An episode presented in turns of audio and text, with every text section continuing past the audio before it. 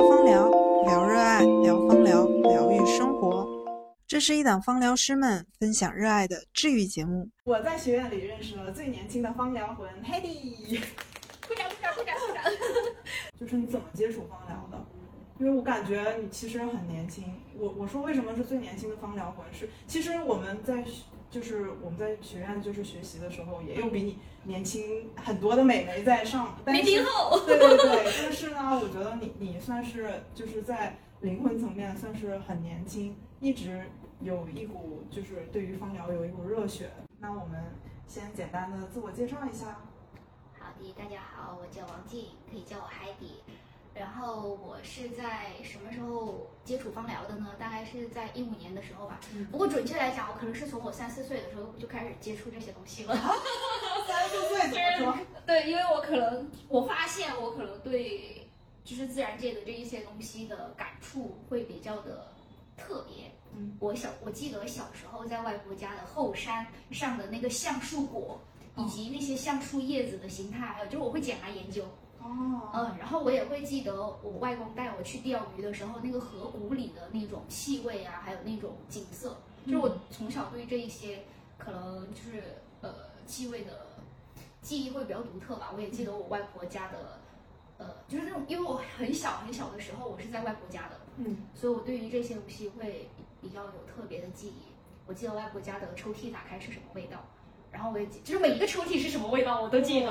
我到现在我都就现在可能我记得是两个会比较独特一点的，嗯，比如说我外婆的床头柜的抽屉打开是那个秦龟的味道，我不知道它的那个名是叫什么，嗯，但是就叫秦龟，是一种中药材。哦，嗯，然后就是这些东西。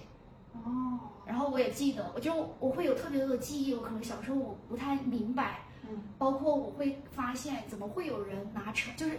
我表弟他坐车，他要晕车，啊，他会捧着个橙子，我当时惊讶极了，怎么会有人，就是他就一直在车上捧着橙子，他捧着个橙子在那里闻，我就看着他，我说你为什么这样子？啊，他说这个闻了不晕车，我说哦，原来这样，然后但是我小时候我也不明白，我是到了很就是到长大了之后我才知道，哦，原来那个东西是这样子的，他为什么要那样子捧着，然后为什么我会对于。每个空间的气味的记忆，或者说他们每个空间的一些植物的形态那么的记忆深刻，我觉得可能是我基因里面的一些东西，嗯嗯存在，然后会导致我长大了之后也会对这方面的东西那么有兴趣，并且想要去从事。嗯，那那其实就是你从小对于气味这一块儿是有天赋的，我可以这么理解吗？可以可以，我觉得可以的。我是觉得确实这样的这样的经历还是蛮少数才会有的。那那你后面是怎么正规的学习芳疗，或者是非正规的去偏正式的去接触精油这一块？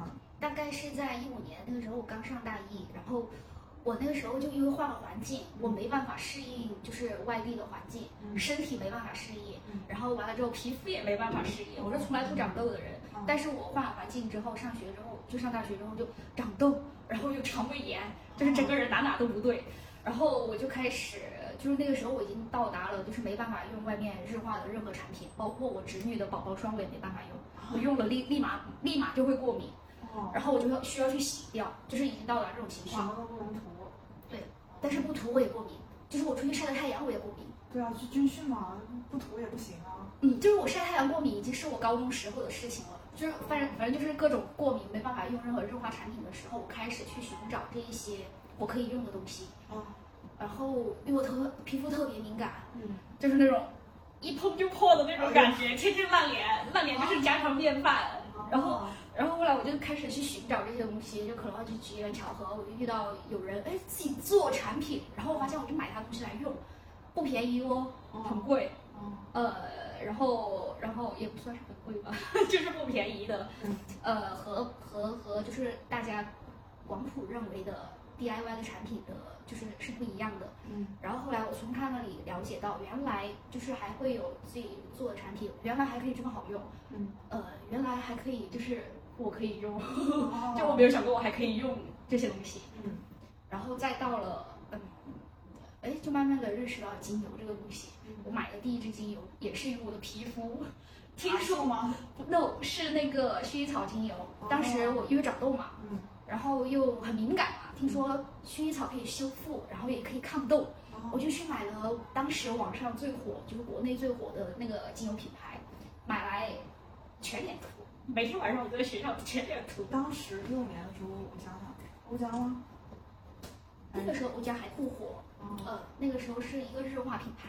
哦，日化嗯，对，然后我买就每天晚上全脸涂，我自己觉得涂的挺那个的，就是有点热辣辣的。但是我因为我涂什么都热辣辣的，所以我就一你定就觉得要试一下。就也没有太太那个。后来我才知，就买我第一支是薰衣草，嗯完了之后我就用茶树，因为我长口腔溃疡啊，就是就长痘嘛，也是因为长痘，然后口腔溃疡，然后局部点涂，哎对，然后拿来弄，就用茶树，嗯，就最开始是这两支油，然后慢慢的慢慢的就是我就自己去，因为上上大学你除了上课时间以外，你有好多就是那个暑假，我就有好多就是那种自己的时间，我全部拿来搜罗这些东西。我非常擅长搜集各种资料，然后可能也是因为专业的原因，是艺术设计嘛，然后会就这些资料，就我我会说没有我查不到的资料，翻墙找。对没有我查不到的资料，然后我就各种什么淘，就是买买买，查查查，然后各种自己做自己。就是我首先我是一个资深的买家哦玩家，然后后来就从一一五年到一六年的时候，到一六年的时候我就开始自己做一些东西，哦然后就开始自学一些呃化妆品的配方学，哦，嗯，护肤品哎对顺便开始卖。对，你怎么知道？因为我当时做了好多，然后做了之后发现嗯这个东西用不完呀，同学们来吧，买？同学们，然后因为我知道这个东西不错好，我用了，我皮肤确实变好了，就是我从一个用什么过敏什么，然后每就是三天两头就在过敏的人，嗯到达了我可以正常，就皮肤状态比较正常了，嗯。然后再到皮肤开始变好了嗯，然后再到我可以接受那些外面的东西了。哦，当时我连防晒都是不可以涂的，自己受益了之后，发现哎，安利给别人，然后啊对然后那个安利不够的时候，你就要去我家。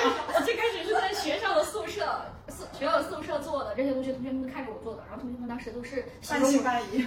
没有，他们都非常，就他们知道我这个东西 OK，他们看着我有变好，哦，对。然后我也不知道为什么他们会就非常感谢，就是他们就非常相信我，然后都给我买那些东西，因为他们也需要，哦，然后知道这个东西好嗯，呃，然后就一直这样子吧，呃，就是从一六年的时候就有在一边买一边卖，呃，然后在上大学我就已经把所有的芳香类的手做成蜡烛啊、护肤品啊、调香没太涉猎，手工皂啊。哎，对我都玩了个遍，然后也拿去卖。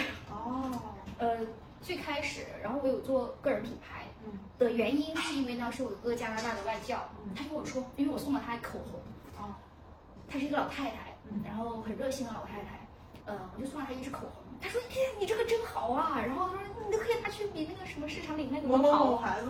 他说他说比那个什么什么都好，他说你可以自己做个品牌，然后他就他很热心，他马上跟我说，哎，这个名字，他说就是我对你的这个产品的感受，叫 nat natural kiss 哦。啊，然后他说，然后还给我画了两个心，他说你就注册这个品牌，然后没有没有什么个人品牌的概念，然后他就跟我说让我做个人品牌，呃，并且还给我介绍了一些供应商啊、包材商啊，都是他的同学，都是他的学生，然后然后就这样子开始，我也没有，虽然我没有很认真，但是我有想要去做这个品牌。嗯当时我想要去注册他给我写的那个的，但是发现已经被台湾的一家公司注册了。嗯然后我就想，啊，那换个名字吧。然后取名字取了好久，然后最后是到一九年的时候，我那个品牌才注册下来。就然后后来就开始就从自己玩，然后到品牌化，就算我觉得这是一个分水岭吧，就是很谢那个 Regina 老师帮我去让提醒我这件事情，让我有那个意识去做这件事情。然后后来从一六一七年我都在自己玩的当中，然后到了一八年的时候，嗯。那个时候我有开始去进入到日化公司，嗯。去从生产线，就是产品的配方到生产线，然后到这个产品出市，嗯。就是全程参与，深度参与。哦，然后因为公司小嘛，所以就是也没有全程对公司小，对，然后所以你就可以去跟全程这样子，然后就一八一九年都在做这些事情，但是那个时候我还在上，呃，一八一九年是大三和大四的时间，就是同时我也在学校，我本身的专业特别忙，对啊，我心想艺术设计毕业的时候其实是很忙。对，但是所以一九年的时时间，我大部分是在做毕设的，就没有太多的时间分在那些上面。但是大部分的就是还是有分。我之所以会去选择热化公司，是因为我想要进入到这个行业，就是行业也和你自己个人玩家会不太一样嘛。我只是想刚好有这样子的机会，我就去尝试了，我也没有想太多，嗯嗯，就去就老板也挺好的，就感谢老板。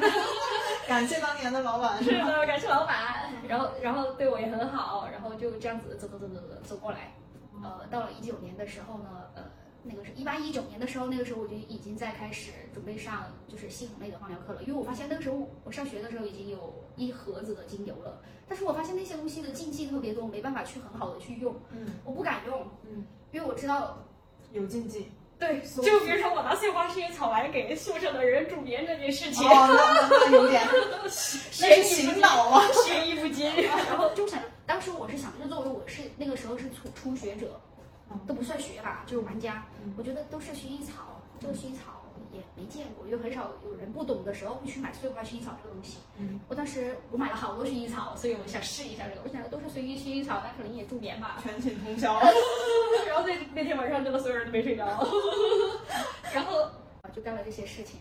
到了一九，我那个时候一八年的时候报了那个课程，我也是参照前人他学的什么课程，我看我也没有了解太多，就直接去报了那个课程当时。是上的那个雨霞维达，就是瑞芳。哦，嗯，到一九年的时候，那个课程开课，我去上的时候，全班五六十个人，哇，对，五六十个人，我是最年轻没有之一。那时候我应该是二十二三岁，嗯嗯，呃，然后我我也挺，我还去问过老师，我说这些精油都有这些功效吗？什么这么净化气场啊？城市什么？因为他会讲生理疗效、心理疗效，甚至能量方面的疗效，我就觉得能量方面是我没有办法去理解的，因为当时我是非常的理性，包括我做设计，我也会很理性，就我可能不是那么的，因为可能是因为我是偏向于环境艺术设计，所以我理性会有很多，呃呃，我就我就就是你跟我说有什么功效，我需要你告诉我它是为什么有这些功效，它有这个成分，它有这个功效，它这个成分是来自于哪些呃实验研究有这个功效，我都需要知道，我才会相信它有这个功效。然后当时呢，老师讲的大部分都是结论。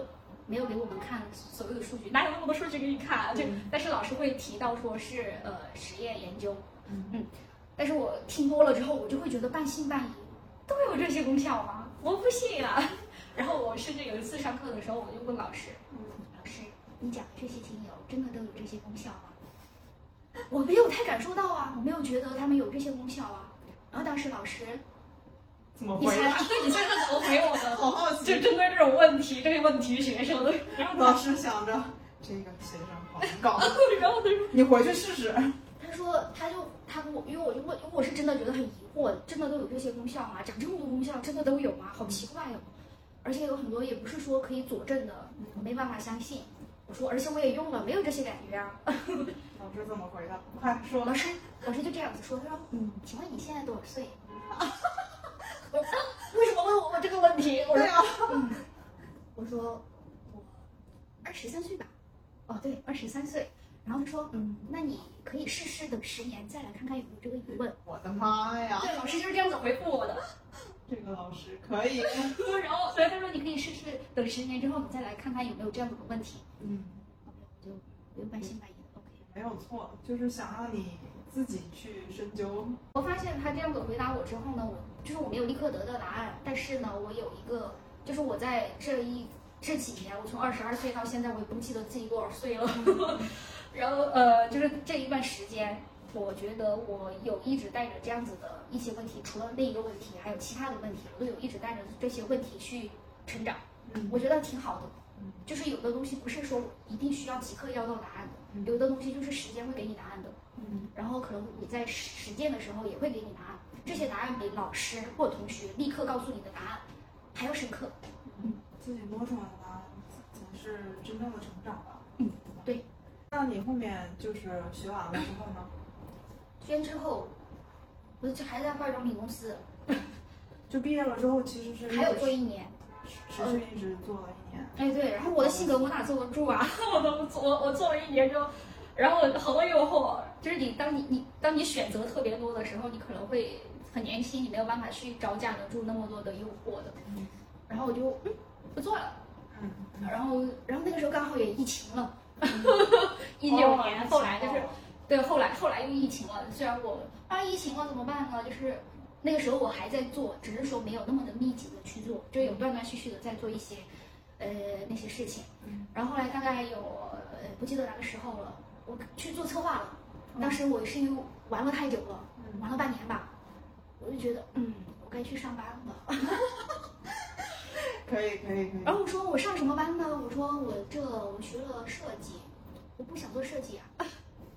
然后跟设计沾边儿的啊。对，然后当时我有朋友是做，就是也是做活动类的策划，是我很好的朋友，做的我觉得挺有趣的，就是每天玩，疯狂的玩，就是每天想每天想着办法的玩。我觉得嗯这个不错，这个东西我也可以做，虽然我不知道可以去做什么，但是我知道我可以做。然后我就找了一个在当时的离家最近的地方，一个最大的一个就是最出名吧，不说不说最大，也不是最出名，就是算是最最最最最就很好的一个平台，就是一个很好的平台。然后我就去，我就去做策划，活动策划是偏向于就是艺术氛围类的。我说呃这还不简单，做艺术氛围嘛，我可擅长了，就是我觉得我可以，然后我就去了。然后当时跟那个呃公司的那个面试者聊天的时候，那个人也特别喜欢精油，他问了我好多精油相关的问题，就是我们俩面试了大概从好像是两点吧，还是三点，我忘记了，聊聊到了五六点。聊到五六点，还是就是在大家都挺着急的情况下，聊到五六点，因为天黑了，真的天黑了。嗯，嗯然后就一直在聊精油的问题。当时我特别猖狂，就是年轻气盛，然后他跟我说谁谁谁，我这哎，我看不上，就是我有很多这，你是说不上？医疗行业吗？哎，对。哦，然后他有问过很多那种问题，我说这就是当时真的很年轻气盛。呃，一方面是因为我觉得我自己很专业，还有一方面是我觉得很多人不专业，嗯，真的只是呃乱搞，嗯就很直接。嗯呃，当然还有是因为当时我作为一个就是刚刚学生毕业没多久，这个思维我觉得我是偏向于，比如说平时我们学设计，大大大家瞄准的那个点都是大师，可是我是什么？我是一个初学者，只能算是一个初学者。当时我是不敢称，别人会说，哎，这个是设计师，我不敢称自己为设计师，我甚至不敢称自己是芳疗师，嗯我觉得我不算，嗯我不算设计师，我也不算芳疗师，我觉得我还没有达达到那种程度。嗯然后那个人，那个面试者，他特别喜欢这些方面的东西，然后我们俩聊了很多。我到现在觉得，就是那个时候聊的内容是，我很猖狂，大概就是这样子的。就是成长的过程吧。嗯那你在这个公司也待了多久？半年，半年。嗯，对，六个月整。对，我其实我做的挺清楚啊。对我做了三个月，我就已经不想做了。然后后面可能觉然后得还是风疗这个行业，我其实是去做那个的时候呢，只是我知道我在那个地方待不久，待不久，但是我需要我想要去做一个我原本学习的东西相关的，我感兴趣的东西。我其实从我一开始，从一六年的时候，我就确定我要做这个东西，我就说，哎，这个行业我喜欢，就好像 就是那个余华一样，他就只是想要不想上班而已。嗯。所以他去做了各种事情，只要是不想上，就只要是能不上班的事情，他就去做。但是，嗯，就很多人想工作，但是不想上班。啊，对，然后就就余华不是也是这样子嘛，就是写作可以不用上班。OK，那我就去写作。写着写着就专业了。其实大，其实其实是，嗯，一个助推器吧。其实都是想做自己热爱的事情，但不想，嗯，做一些自己很不愿意做的事情。所以大部分人都会觉得，想工作，想做自己喜欢的工作，但不想上班，有那么多局限给到自己。我我个人的感觉是，我可以做事情，嗯，呃，你可以把它定，就是像余华说的，也可以在家上班，也很好。呃，就就是这种感觉，就我可以做事情，但是我不是那么的喜欢那么多条条框框，呃，无谓的条条框框的，我是不喜欢的。嗯，所以我当时一六年的时候，我就觉得、嗯、这个行业不错，我可以做它。嗯，然后那个时候，其实我你想想，我一六年上大二的时候，我就已已经在想我要做这个行业了。嗯，然后所以后来我做的所有事情，包括我去做策划，其实我也只是在曲线救国，因为我我可能个我现在已经不太记得我为什么会那样子去选择了。但是还是有对你走芳疗行业有帮助，所以可能会有一个隐性的动力吧，嗯，对，就是不管是哪方面的帮助，就是我觉得它是有利于我自己的。发展的，嗯对才坚持去做的。对我虽然只做了半年的策划，但是我觉得我比别人做两三年的策划。嗯 就就高效吸取成长，然后就觉得，哎呀，好像我继续要做做一做我自己真正的想发展的事业了，然后就出来了，是吧？也不是吧，我只是厌倦了，我只是 厌倦了，吃住了。对，我只是厌倦了那个工作，然后我就算了，不搞了，后面呢？然后我又歇了一段时间，那觉得不能再歇吧，然后想搞点事情，嗯。找个空间，然后来装一下自己的这些乱七八糟的想法，嗯。然后我就开了店，啊，然后开了个就是那种芳疗师都会开的店吗，就是工作室吗？呃，算是吧，就是一个线下的一个江边的小店铺，是和朋友一起的那种集合店。呃，就他们负责他们的部分，我负责我的部分，然后做一些芳香手作啊、调香啊什么，就是一些周边的产品啊。嗯呃，我除了我那个店开在那里，还有一个很大原因是我需要好多时间去，就我需要拿个空间来装我的东西，嗯嗯无形的东西。嗯呃，但是装在那里的东西不一定是我想要装在那里的东西。我做线下店，我需要符合线下群众的需求，哦但是他们的需求不代表是我的需求。嗯嗯，所以我就这这样子，就是这个店的存在，就是在我那样子的情况下开起来的，就是我需要一个空间去装我的一些想法，嗯所以我就开了。但是我开的时候，我就知道这个店我开不长，因为我计划在那个地方就没有说自己要待多久，我只是说现阶段我真的需要很多呃需要一些地方，就是需要一件事情去放我的店，嗯呃我的店没有地方安放了，我觉得。嗯所以我需要一个空间去装我的那些东西，嗯然后所有的东西都是我自己亲手搞的。然后当时就在小红书上面，就是呃，一方面呢，我的要求，嗯，就比如说装修这一块，嗯，我想要达到我的要求，哇，那个玩意好贵，我舍不得花这个钱。比如说我花几千块钱去买一枕头，我舍不得，嗯，呃，成本太高，至少在那个店我不舍得花这样子的钱。因为因为你给自己那家店的定位本来就是嗯对干酒啊，嗯，对，然后我就是就，呃然后我就我就我就我就我就就这样子去弄了，好多东西都是自己弄的，什么台呃灯啊，然后就除了水电不是我可以搞的以外，所有的东西都是自己搞的，嗯家具，我会做家居，哦，直接自己做，对，我会做家具，哦，我会锯木头，我会打磨，也会刷墙，嗯，对我也会刷墙，然后那刷墙不是自己弄的，但是刷墙是师傅他们弄的。就除了水电那些以外，所有的东西都是自己弄的。我还自己挺享受就是自己 DIY 的这一个过程，很治愈到你。不知道算不算治愈吧，只是我，呃那段时间就是一个垃圾佬，垃圾了，就天天就是淘垃圾，真的就是去捡垃圾，和朋友一起。就是捡一下二手可以可以做哎对一些家具的一些材料吧，是吧？因为当时那个地方呢是在一个老城区，然后在哪老城？在哪个城市？在隔壁，在隔壁，深圳吗？在惠州。啊，惠州。嗯，。对，是它，因为那个地方是一个老城区，嗯。然后他就会有经常会有人搬家呀，干嘛的，就丢掉以前就是可能九十年代的时候的那些家具，嗯。那些家具都是实木的，我非常喜欢。嗯。然后我除了淘那一些拉家具以外，我会在就是那个时候西洋 vintage 的嗯。西洋古董家具，我也非常喜欢。嗯。当时就是就各种淘啊，国外的也淘，国内的也淘，国内外地的也淘，然后线下的就去捡，捡回来不行是吧？我那我给你搞搞，给它保养一下，嗯然后就去弄了好多这些东西。就是我一个芳疗芳疗的线下店，快大家都以为是家居店了。哦然后包括我的小伙伴们也告诉我啊，你不要再搞了，这些东西这么多了。当时我自己的状态，我自己觉得不是那么的好的，因为疫情三年这些发生的东西不是我计划之内的，我计划不是这样子的。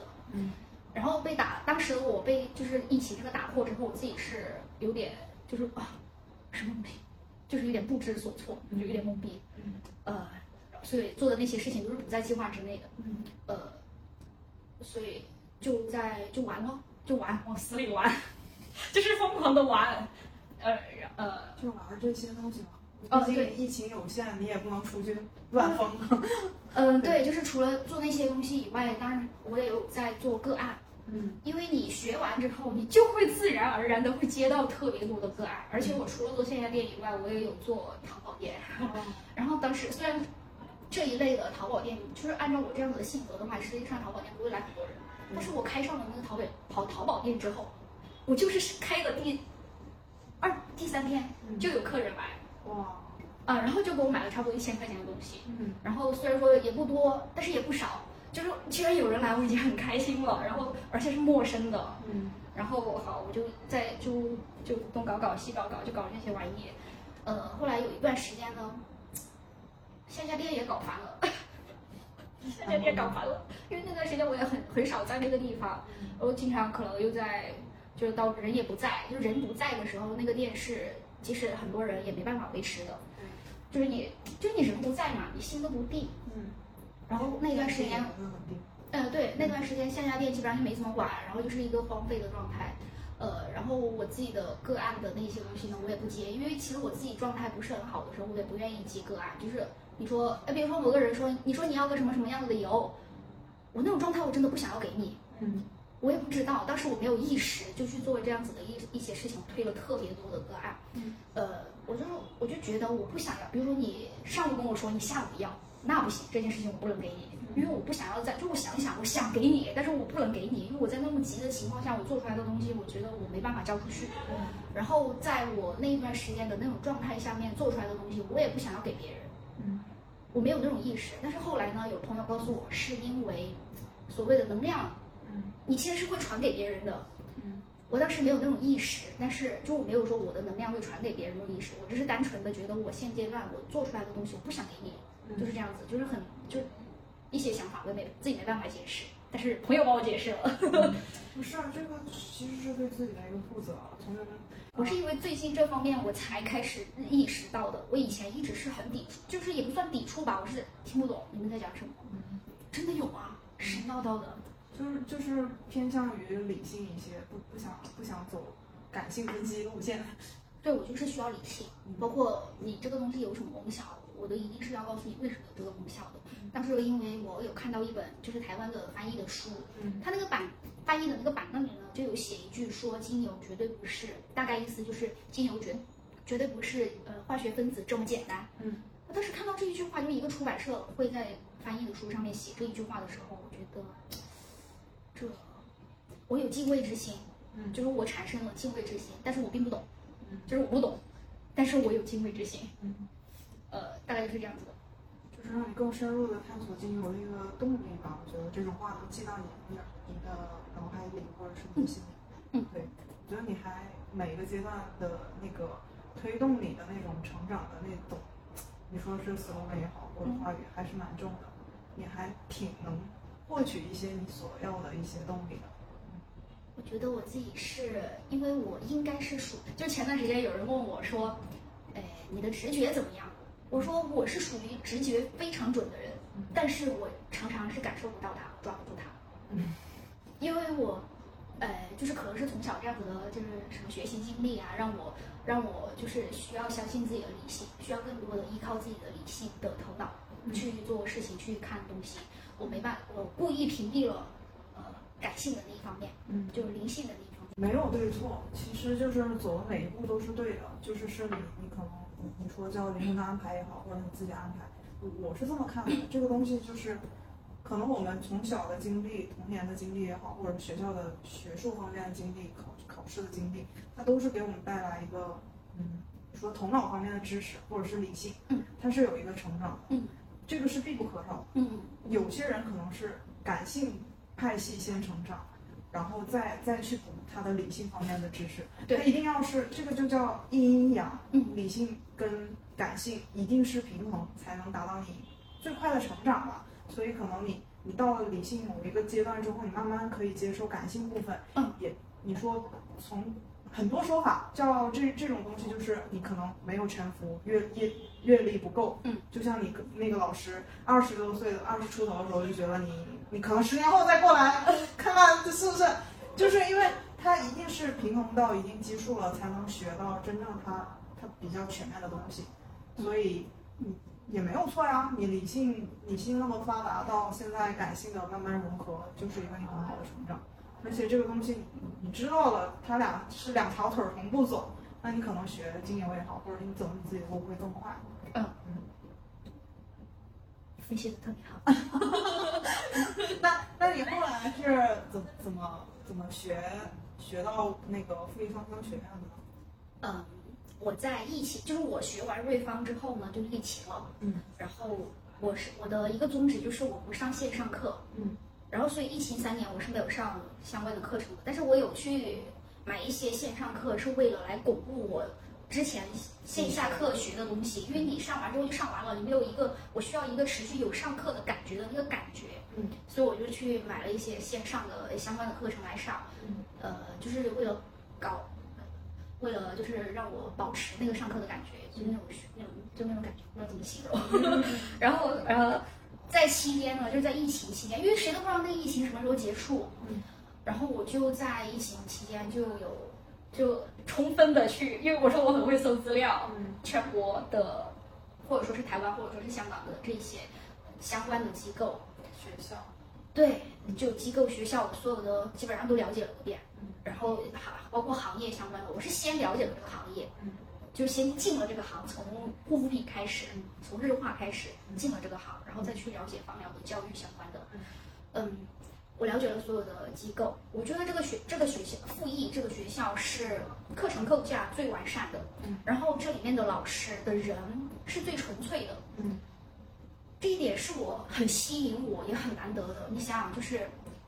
哎，谁搞这些东西不是为了点钱啊？对，开学校谁不知道啊？是吧？就是他们很多人，就是你知道很多人他们在疫情期间，你可以看得出来的，因为因为我也一直在选学校，嗯，可以看得出来，他们其实为了生存其实很艰难的，嗯，然后他们做了各种各样的事情，然后好多学校都去卖产品去了，嗯，就这种怎么讲呢？没有对错，嗯，就看你喜欢什么样子的。我觉得复议的这种做芳疗教育这么纯粹，嗯，呃。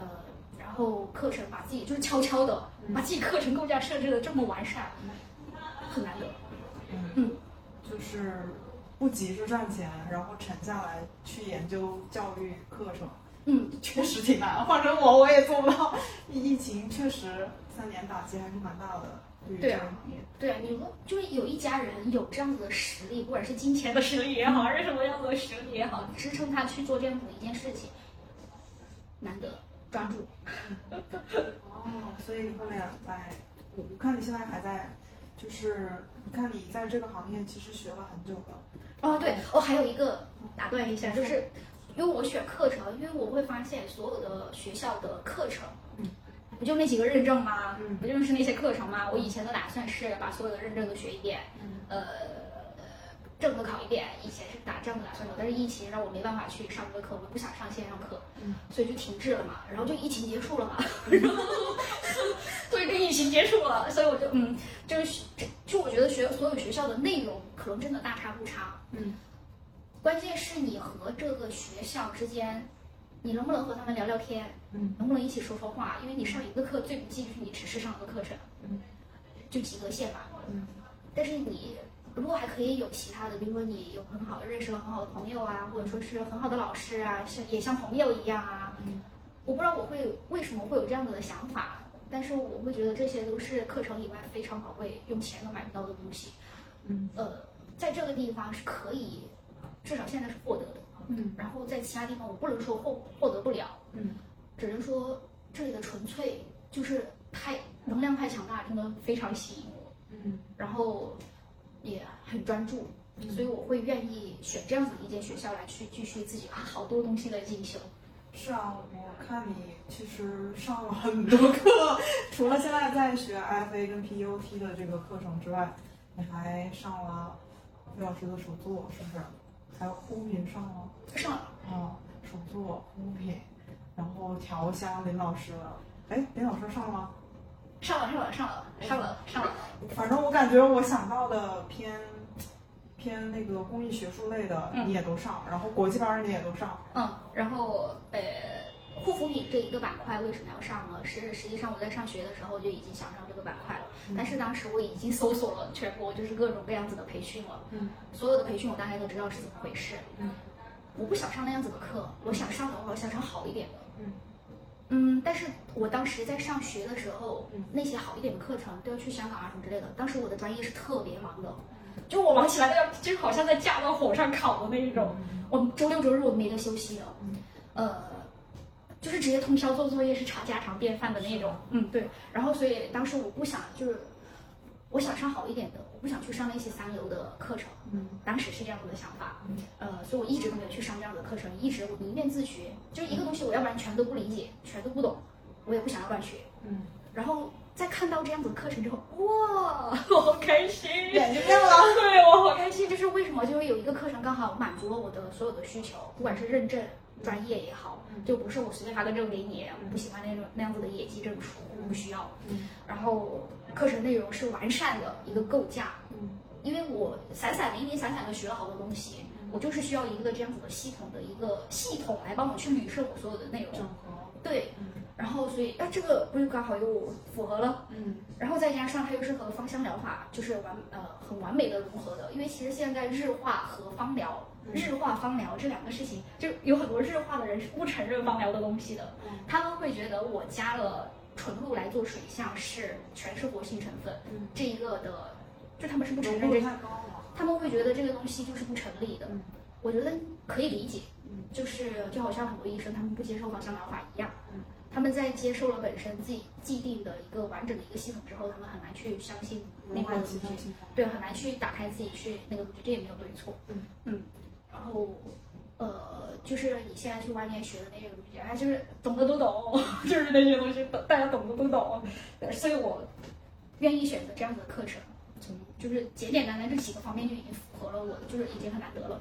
国内也没有几家可以开这样的课程，然后再加上老师那么多专业，哦，那么的那么多的经验，不是谁都有的，不是谁都有十几二十年来做一件事情的。嗯，然后这也很难得。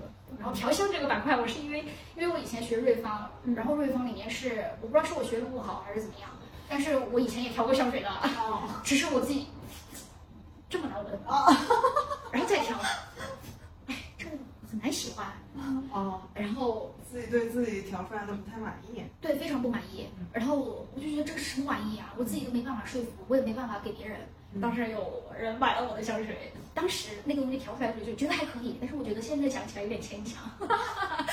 没事，那那那只只是过去的自己。对，是别人买我香水的时候，我我会觉得，嗯，唉，你确定要买吗？呃，他一定要，那就给他吧。然后，但是我现在我有留以前调的香水，我现在来闻的话，我也不是很喜欢。嗯，然后后来林老师的那个课程呢是就调香课程嘛，其实。我觉得很神奇，那个课程你上了，你觉得上了什么吧？就是按照我这么理性、理性思维的人来讲的话，那些框架都不是符合我所想象的。嗯。但是你上完学的派系也很多。哦，就是他那些框架呢，就是他首先他也是一个系统。嗯。首先呢，一个系统完了之后有很专业的认证，就是一个证书嘛。嗯。我需要，我不想要那种野鸡证书，我需要它是起码是一个权威的。嗯。好。然后老师 OK 可以，就是老师讲话是听得进去的。就是你在以前上学的时候，你会发现有的老师，我我会有，就是有的老师就是一个字我都听不进去。这个老就是我有以前有个很不喜欢的英语老师，就是我们那一组的同学，每天上课就是在，就是上面老师在讲，我们下面永远都是在讲其他的，就是哎这个老头又在讲这些东西，哎这些是没用的，哎这老师臭死了，天天抽烟，然后抽完烟还喝茶，好臭啊。然后那老就是我们天天都在吐槽他，就是不喜欢这个老师。就是林老师是我喜欢的，就是可以听他讲话，我听得进去。嗯，我觉得这也这三个原因让我觉得这个课可以上。嗯，呃，完了之后上完了之后，我觉得虽然它的框架好像不是我想象的那样子的，嗯，但是很神奇，就是我上完之后，我可以调出我想要的气味，并且我觉得这个气味分享出去之后，大家觉得哇，这个气味真棒，好好闻啊！虽然说我不是说一定要去做香水啊，还是什么之类的，调香这个板块。就是我现在所有学的什么东西，我没有说一定是我要把它怎么怎么样，都是我喜欢。从包括我一开始学这个东西，也是因为我喜欢，我想要了解。嗯，你喜欢方，你喜欢精油，喜欢这些自然的东西，你发现这个东西需要专业才能去更好的用它，那你是不是想要专业的去学一下？至少我从我一个在学生阶段的时候，我是想要做这件事情的，嗯，所以我就去学了。那你报课学习和自己学习很大的一个区别，就是你可以站在巨人的肩膀上去成长，你可以缩短你这个摸摸索的时间。嗯。其实很多东西，所有的东西都可以自学，嗯。包括就是像我就是那么会搜资料的人，嗯。所有的东西我都可以自学，但是为什么我就是还是会愿意花那么多钱去报课学习呢？是因为我可以缩短我这个研究的时间。嗯，就好像手工皂这件事情，对我还上了手工皂，对，就对我还受了手工皂。手工皂这件事情，就是比如说一个东西，就是我以前研究，嗯，虽然做了，嗯但是我觉得这玩意我啃不下，因为它需，就我可能要花好多时间，就同一个一个一件事情，我可能自学我花需要花一个星期的时间。才能去把它搞得透，但实际上这个这这一件事情，可能真的只是上课老师的一句话的事情，嗯它可以帮我节省好多时间，这个是我需要的。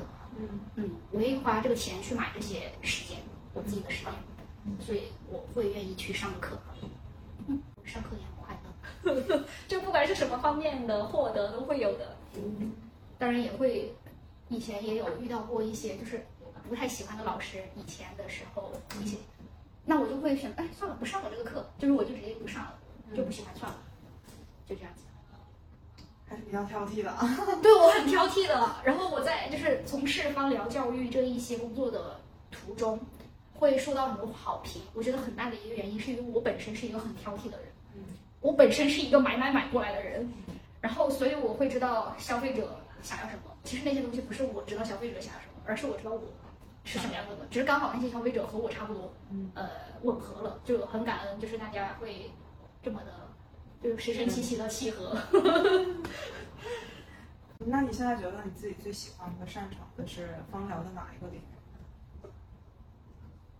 护肤和调香吧。那你后面也有打算往这方面发展吗？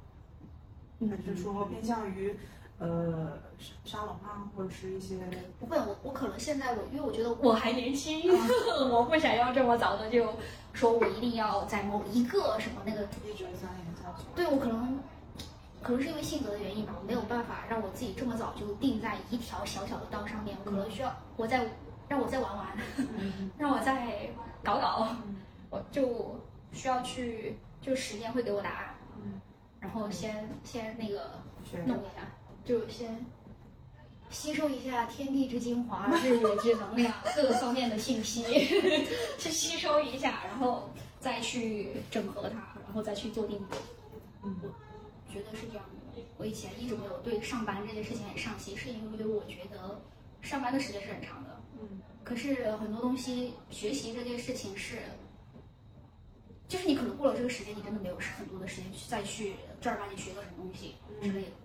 嗯，当时我想要去上一个呃，就是芳疗类的，就这一类的，就我都不指望芳疗了。当时我是想要去上一个芳疗类的研究生，但是当时一九年的时候，我查到的资料里面，国内只有那种偏种植类的，哦我不想要搞那些种植的。哦，就包括我选的，包括我选的我的专大学的专业环境艺术设计，我以为是教我如何去配那些花花草草啊，然后这个环境怎么样啊，什么植物怎么样，我以为是这样的，但是我发现学的东西太多了，哦，就是嗯，就是那个只是一个小环节，它侧侧重点不一样。对对对，就是学的很学的很多，但是我大学的时候，我虽然搞了好多东西。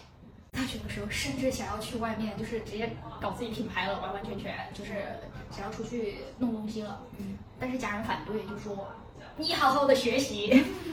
我当时我从毕业，我选择就是我不做设计这一个行业，我做其他的。我是想的，我可以把设计这个东西做得好，嗯我也可以运用我学习这个东西的能力来去做其他的事情，所以我完全不怕的。嗯就很多人会觉得啊，我都学了四年的专业，我都没有用，哎呀，好像浪费了。我家人也经常这么说我，哦，就是觉得你你为了考上这个学校，为啊了为了对这个行业，你学了多少年，说不干就不干了，说转行就转行了。哦，对，就是别人会觉得你就好像我选错专业就完了，我不会这样子觉得。我从一开始有，我就觉得就是从一开始，我不是大二的时候就已经准备不干这玩意了嘛。嗯然后我就心想，我可以运用我学习这个专业的能力来去学习其他东西，去做其他东西。这个东西我可以学得好，其他东西我也可以学得好。就是学学习是一个学习思维、学习能力，而不是学习某一个东西。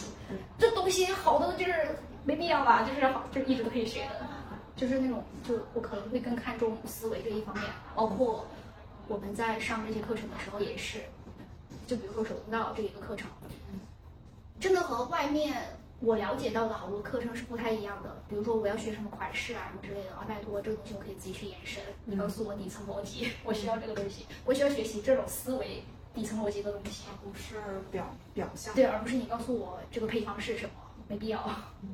我我不是刚才就是上午的时候我也跟你讲过，我说我们还是想听一下你你你想推荐哪一款精油嘛？然后你选择了苏格兰松，对，为什么？欧洲赤松，呃，欧洲赤松是前几天在上课的时候呢，我抓阄抽到的一个精油。